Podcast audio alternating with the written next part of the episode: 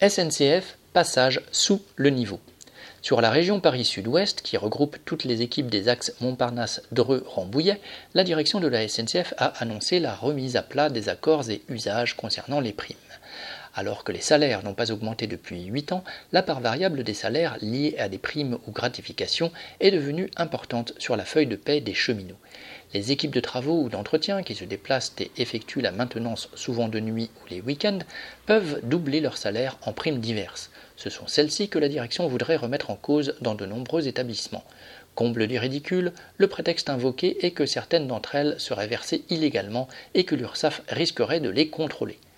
Dès l'annonce de la direction, des rassemblements ont eu lieu, mais surtout les discussions ont été animées dans les ateliers. Chacun faisait ses calculs. S'il supprime 500 euros de prime, comment va-t-on faire?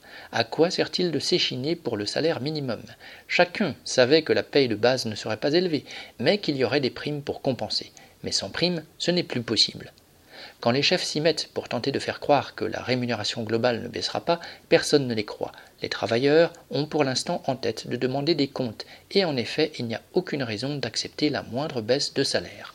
Correspondant lutte ouvrière.